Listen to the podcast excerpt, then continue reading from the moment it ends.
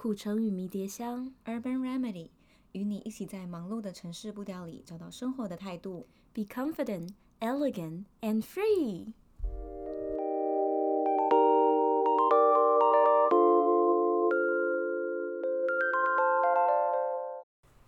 这几年因为疫情的关系，大家都没有办法出国旅游，真的非常想念在疫情前可以自由自在、想飞就飞的那一段日子。今天想要跟大家聊一点轻松的事情，来聊聊我们之前在国外旅游遇过什么样荒唐还有有趣的事情。我想跟你们分享一个我之前在阿姆斯特丹转机的故事，你们有兴趣吗？有，好，告诉我吧。嗯，在前几年，二零一六年的时候，我自己一个人旅游，从欧洲回来，嗯，要回台湾。那那时候是在阿姆斯特丹机场转机，那时候的待机时间是八个小时。等于说我要再等八个小时，在机场等八个小时才能回台湾。那那八个小时，我就在想说，与其待在机场，我第一次来到阿姆斯特丹，我是不是应该要出去外面晃一晃，看看阿姆斯特丹是这个怎么样的地方？但是因为那时候已经是要回台湾的前戏了，钱都花的差不多，那我身上又没有信用卡，只有现金，打开钱包里面只剩十六欧。嗯，那我评估了一下，这十六欧到底能去哪里？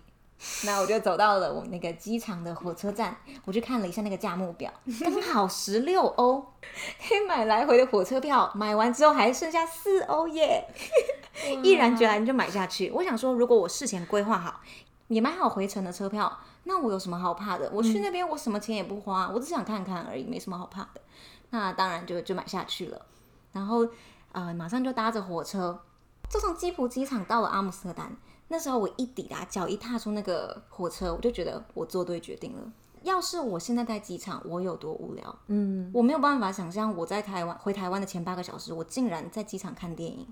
我很感动，我很开心，我当下做了一个大胆的决定。嗯，补充一下我当时的情况，我不仅身上没有什么钱，我还没有网络。毕竟当年大家是拿着地图在路上走路的吧？是吗？我好怀念那那些日子哦。对，那我就是还在机场出发前，我就先找好了路线。我那时候只安排了一个行程，保险起见哦，我只去一个地方，就是安妮的家。那我就一到阿姆斯特丹，我就直奔那个安妮的家。那当然，我也一路上就是稍微小小的迷路啊，然后也问人，也看了路上的风景。我就是沿着河畔这样走，虽然目的地只有一个，但是其实我在路上都是风景，都是一个体验。那看完安妮的家，我就看看时间，差不多还要一个小时，我的火车就要发车。那我就开始往回走。然后往回走的路上呢，我就经过了一家礼品店，想说，哎，我来买一个小小的伴手礼，一个那种可以吸在冰箱上的小磁铁好了。然后进去的时候挑了两个，刚好四欧。所以你那时候是把钱用光了吗？对，那时候老板还说啊，你因为我跟他聊得很开心，他说没关系，这两个磁铁送你不算钱。我还想说，嗯，在最后欧洲的旅行，我要画下完美的句点，我就大方的说不用，老板我付。才四欧，你有什么好骄傲的？身上空，真的已经就是花到剩下零零欧。嗯，我就往回走，反正车都买好啦，我、嗯、我就是上了火车，就是安安稳稳的，还可以睡个小觉，然后一到机场就上飞机回台湾。那我就是踏着轻快的步伐，带着我的两个小吸铁，走到了火车站前。车站的大门已经被黄色的封锁线封起来了。你也知道，那一年二零一六年是恐攻很严重的一年。欧洲那时候，只要稍微有一个可能地下有一个旅行包，或者是书包，或是可疑人物，他们会立马封锁现场，因为怕会突如其来的爆炸伤及民众。所以当时我就问了警察说，为什么要拉封锁线？他就告诉我说，因为里面有可疑的旅行箱，我们不知道那里面会不会是炸弹，所以我们要先封锁现场。那我就很紧张啊，因为我的车就是。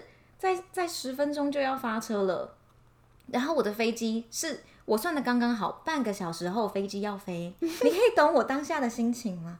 我而且我身上剩零欧，我没有别的方式可以去机场了，而且也没有网路可以。对，我也没有网络，然后我就问那个警察说：“那会封多久？你至少告诉我可以封多久，说不定五分钟你们会解决啊。嗯”他说：“我不知道，你也知道欧洲人的态度就是那样，嗯、我不知道啊，你问我没有用，不是，那不是我能。”告诉你的，嗯、那我当下我就是充满绝望，我会觉得老天爷啊，这种事情真的要发生在我身上吗？嗯，我从来没有想过。虽然听到这个消息的当下我很紧张、很绝望，但是因为时间有限，我的头脑里只出现一个想法，就是我们振作起来，来想办法。对，你说你的身体跟你的灵魂吗？我们对我我真的听到我大脑的声音，哎，就是好像有一个很成熟的灵魂把我那个想要压、想要哭出来的那个小朋友，就是压在地上，说：“我们来想办法，不要管那个情绪了。”我当下想到的第一个办法呢，是找了一辆在路上路边最近一台要开过来的车，我挥手把他拦下来。那那个人他就是因为一个。亚洲面孔的女生，然后在那边挥手，一定会觉得这又不是当地人，他到底要干嘛？嗯。但是那个人还是停下来，我很感谢他把车窗摇下来，我就跟他叙述了一下现在发生的情况，跟我现在的需求，嗯。我问他愿不愿意帮助我载我去机场。嗯。然后那个人他也很诚恳，他说不好意思，我很想帮你，但是我现在要去的路并不是往机场的方向。哦，所以他就婉拒了我，然后我也很就是感谢他，然后赶快想 Plan B。第二个好，我要去哪里？那那时候我想到了第二个办法，我去找了路边的计程车。嗯，因为他们就是专门在载人的。我想说，我可不可以利用一丝他的同情心，博得一点好感，让他觉得我好像很可爱，可以载我去机场啊？你知道吧？在在你真的觉得没有希望的时候，你身上的任何一点优点，可能都是你的希望。我那时候是这样想，那我就是赶快跑去最近的计程车那边，问他说。不好意思，请问去机场的话要多少钱？然后他说五十欧，然后我就问他说，那如果是四欧的话，你愿不愿意在？因为想说四欧可以去跟那个礼品店老板拿回来。啊、那个人说，你觉得有可能吗？他直接这样说，因为毕竟对他来说，我在说一件超级荒谬的事情啊。嗯、我就说，我想也是，然后我就走了。我想说，好，赶快 Plan C，Plan C。那因为刚刚想到礼品店嘛，我想说，好，那我们回去找礼品店的老板，问他有什么办法。因为他是当地人，他可能有车啊。那这家店又是他的，他可以离开一下，载我去机场。我想这也蛮合理的，所以我就马上跑回去找他。你知道我已经跑了三个点了，那个脚已经是酸到不是我的。那我就。跑去礼品店，那老板也真的还认得我，我就跟他讲了一下这样的情况，我就说，老板，你有没有办法载我去机场？他说没有办法，我真的没有离开，没有办法离开店。但是我想到一个办法，你可以拿着你的火车票，你去问公车站的人，问说这个票可不可以让你通融，让你搭车去机场，至少你还回得去。我就说你这个办法很好，然后我立马就带着他这个办法。再冲回在在火车站旁边的公车站，因为他们通常公车跟火车是同一个公司，没错，他们会在旁边左右而已。嗯。那我就是跑回去想说没关系，我现在已经有办法了，而且我相信一定可以通。那我真的到了公车站之后，我还没有问，我的余光就瞄到封锁线开了。嗯，我觉得比较震惊的是，我跑了三个点，我竟然还有赶上那班火车。所以是同一班，你上好的那一班，一班就是那一班。哦，天啊！我就觉得哇，老天爷真的是好像想惩罚我，但是在最后一秒又还是不忍心这样子，对，不忍心。嗯，就是他还想，好啦，Erica，我带你，我不要让你那么惨。对，反正就我就是很喘的上了火车，然后上火车的时候，我真的是完全还在震惊中。所以当我到机场的时候，我的灵魂完全没有安定下来。然后一到机场。马上就是走 check in，其实那时候已经小小于登机时间一个小时了。我就是马上走 check in 的流程。那时候机场已经没有人了，因为该上飞机的人都已经上飞机了。我一路都是用冲的哦，因为我想说他已经叫叫了我好几次，可能叫了十次我都没有回应，他根本就可能就会飞了。我很怕。那还好，我冲出那个安检门之后，我立马看到一个空姐在那边找人，我就说你在找我对不对？你在找我，你在找我。他说对，就是你，赶快！他就抓着我的手。带我狂奔到那个登机门，我是全机最后一个上飞机的，每一个人都看着我，因为机长之前有广播说，我们现在还在等一位旅客，一位就是我。对，那当我踏上那辆飞机的时候，我整个就是觉得不可置信，因为这一趟旅程已经完全超乎我的预期了。嗯，我本来是想快快乐乐、轻轻松松，结果变成这趟就是惊魂旅。我觉得你真的很勇敢，而且你没有任由你的情绪让你在路边哭。对，但是其实我当下有另外一个想法是，OK，会不会这个是我人生的转机？我也有可能就此就留在那边打工，然后我在那边遇到一个很不错的老板，我就就此定居荷兰。然后我就是成为一个永远在荷兰居住的人，这也是有可能的。你还有时间想这么开心的事情哦？对，因为我就是个乐观的人。总之就是这样的一个故事。那我还是顺利的抵达台湾，坐在这个地方，心平气和、快快乐乐的跟你们讲这个故事。恭喜你！对，人生处处都是惊喜。那我来分享一个我在伦敦自助旅行的故事。前年九月的时候，我那时候在英国读研究所，那有机会我自己一个人到伦敦旅行。可是因为我那时候学生，我没有很多的预算，所以我选择了一晚大概是十一英镑的青年旅社。住进去以后呢，我发现它是一个十二人的男女混合房间，可是呢，里面一个女生都没有。然后住进去以后，那个房间实在是有够臭的。那些臭男生竟然把他们的袜子放在窗户旁边，然后让它风干什么的。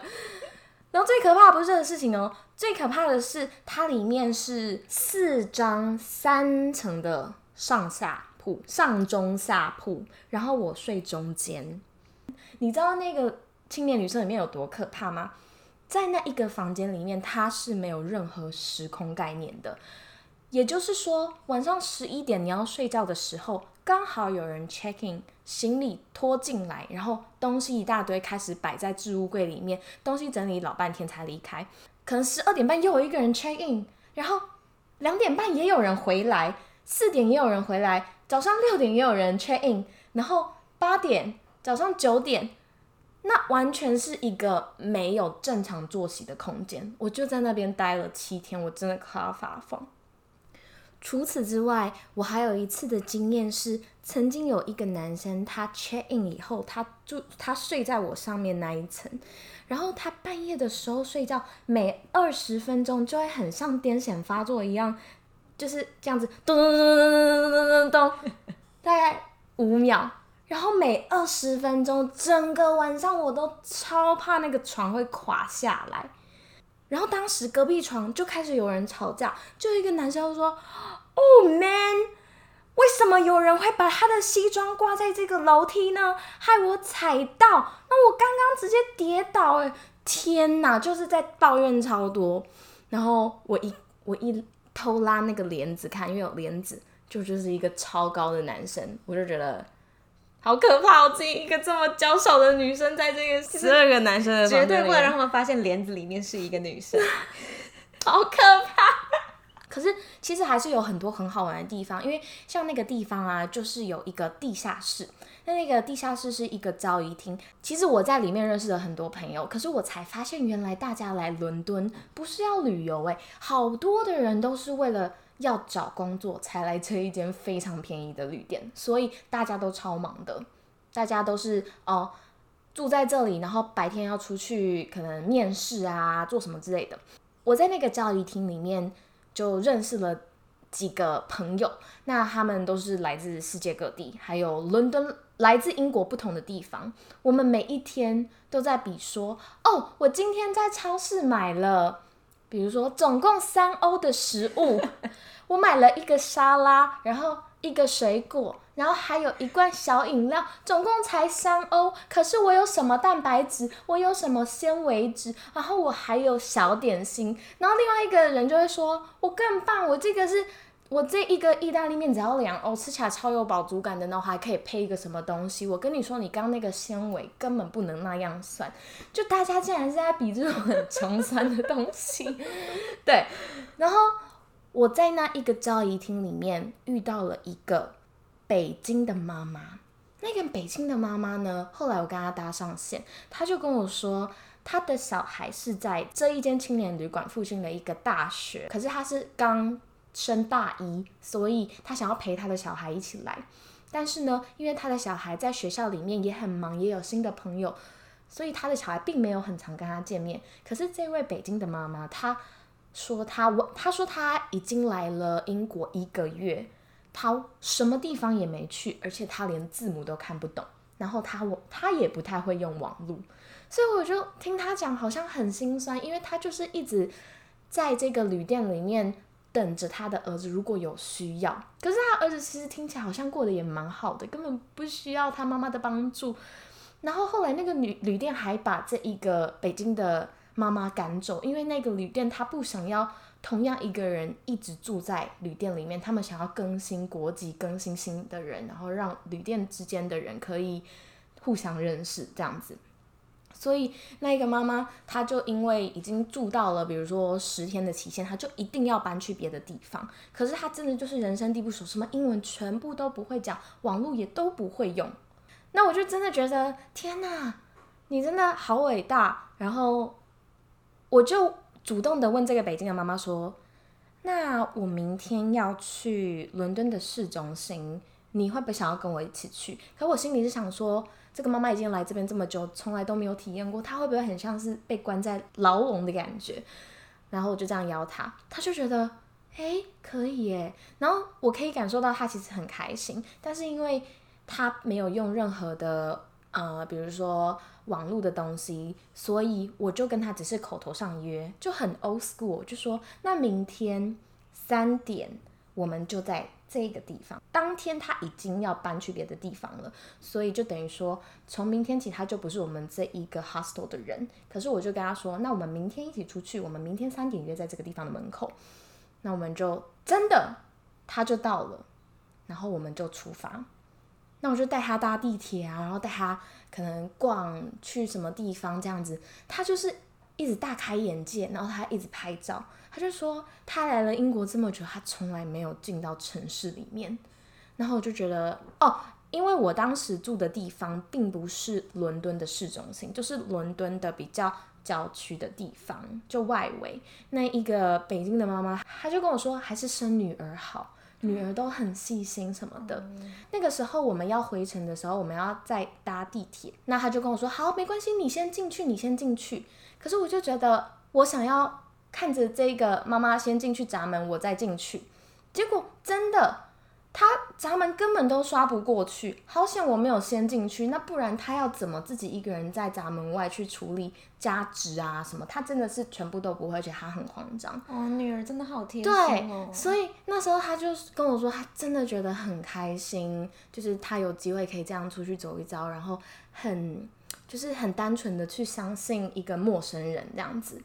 所以有时候最难忘的旅行经验不一定常常是最理想的，对，还是要看你在路上发生什么样有趣的事情，你是用什么样的方式去应对，你是怎么创造属于你自己的故事，因为这才是最珍贵、最无可被取代，你才能讲给大家听。对，因为如果你就是安安稳稳的走大家都走过的行程，其实大家都有啊，有时候最有趣的就是在这边。嗯。对，很开心今天可以跟大家在疫情的时候分享旅游的故事。希望可以赶快回到那些美好的日子。之后有机会的话，我们再和大家分享我跟 Ariel 我们两个在巴黎深夜旅行的故事。谢谢大家，我们下一集见喽，拜拜。